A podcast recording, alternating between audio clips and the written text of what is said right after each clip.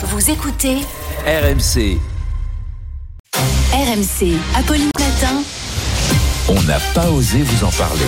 Sans transition, Charles euh, voulait absolument crever l'abcès autour du Secret Santa. Oui, parce qu'on est en pleine saison, Apolline, de cette mode venue des pays anglo-saxons qui consiste désormais à se faire des cadeaux entre collègues, en entreprise, en fin d'année. Mais attention, C'est un peu la spécialité d'Amélie. On Oui, peut dire ici, oui. la grande organisatrice des Secret Santa de la rédaction, c'est Amélie Rosic. mais le principe du Secret Santa, c'est qu'il y a une forme bah, de secret, de suspense. On organise un tirage au sort entre collègues. Chacun doit offrir un cadeau à un collègue en particulier en conservant le secret. Et c'est là que tout se complique. Parce que si vous piochez le prénom du collègue dont vous êtes le plus proche, dont vous connaissez les goûts, c'est assez simple de trouver une idée sympa.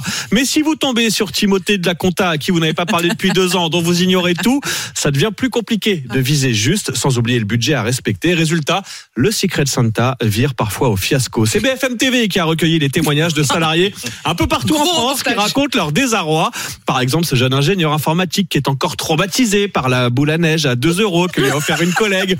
Cette jeune femme qui a reçu des lingettes et un plumeau pour faire le ménage de la Oh part d'un collègue Non. bien macho. non. Si, si, si, si. Ou encore cette comptable qui raconte qu'une de ses collègues lui a offert tout simplement un rondin de bois, cadeau dont elle ne se remet toujours pas deux Mais ans après, dit-elle. Mais, mais Bah, sans aucun Pour un sens. presse-livre Voilà, pas d'idée, je Bah, sais c'est un pas. soufflant en même Bref. temps quand on voit l'image, c'est pas un rondin de bois, c'est un, Bah, c'est un très joli C'est un dessous vert. Eh ben, je sais déjà ce que un- j'en ferai un sous-boc. cette année. Bref, un sous couvert, sous couvert de convivialité, le Secret Santa peut conduire à de vrais conflits Mm. entre collègues. Il existe, il existe donc des conseils pour limiter la casse, définir un budget maximum, mais aussi un budget Ah bah minimum. Bien ne sûr. pas vous retrouver avec un cadeau à 2 euros si vous-même vous offrez des cadeaux à 25 euros. Et puis définir un thème. C'est ce qu'on fait parfois avec euh, Amélie. En fin d'année, par exemple, tous les cadeaux doivent être rouges ou doivent être des livres. Bref, ça limite le Des spectre livres, des possibles. c'est bien, c'est bien ça, c'est bien. Bah oui. Avant, on faisait des DVD, mais Vous voulez un c'est- ça un peu- Non, mais C'est noté. Mais moi, la boule à neige, je veux bien aussi. Moi, j'aime bien les boules à neige.